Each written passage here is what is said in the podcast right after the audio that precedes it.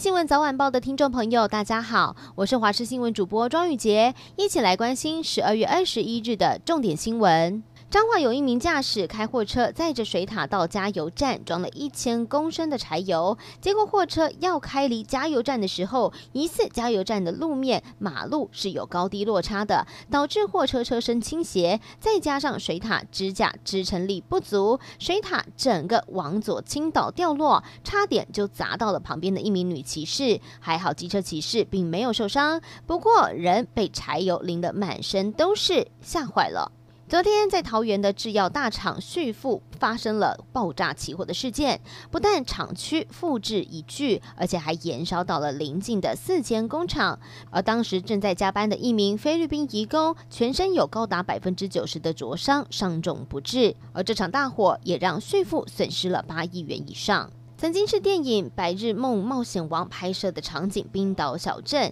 塞季斯菲尔泽之前因为连日的下雨导致土石流，镇上有不少的房子被土石流给冲倒。有一名年仅十一岁的当地小朋友对 BBC 透露说，发生土石流的当下，爸爸只穿着 T 恤和内裤就抱着他冲出家门，可是却在途中跌倒受了伤。还好居民全部都及时撤离到了安全的地点，因此没有。造成任何人罹难。提醒大家不要长时间的使用三 C 产品。高雄有一名二十五岁的女性上班族，每天至少会使用六个小时的手机，持续半年下来，后来发现她的视力开始模糊。就医检查之后，发现她的右眼水晶体出现了像是星星一样的针状结晶体，这个也被称为是耶诞树白内障。因为长时间近距离使用三 C 产品，暴露在蓝光之下，产生了眼部的病变。医生就提醒，使用手机每半个小时要休息十分钟，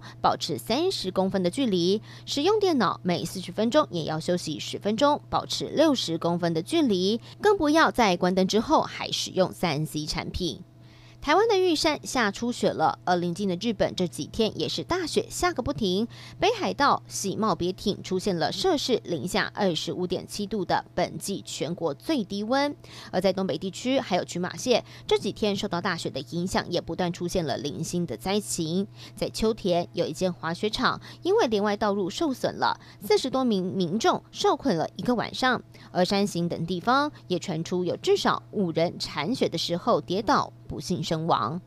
最后回头带您关心台湾的天气。今天持续受到东北季风的影响，再加上台风的中高层水汽北移，各地都有降雨。其中在基隆北海岸还有东北部地区跟大台北山区降雨的时间比较长，而且还会出现局部的大雨或豪雨。提醒大家在外面活动的时候要记得携带雨具。至于温度方面，台南以北还有东北部地区的低温大约是在十四到十七度之间，沿海空旷地区还有靠近山区的平地温度会更低。另外，在高屏地区，低温是十八到十九度，提醒大家一定要做好保暖的工作。而在白天呢，全台的高温大约是在二十度附近，一整天比较湿湿凉凉的。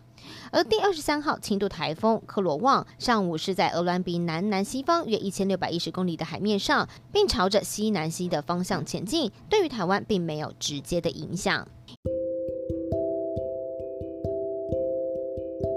以上新闻，感谢您的收听，我们再会。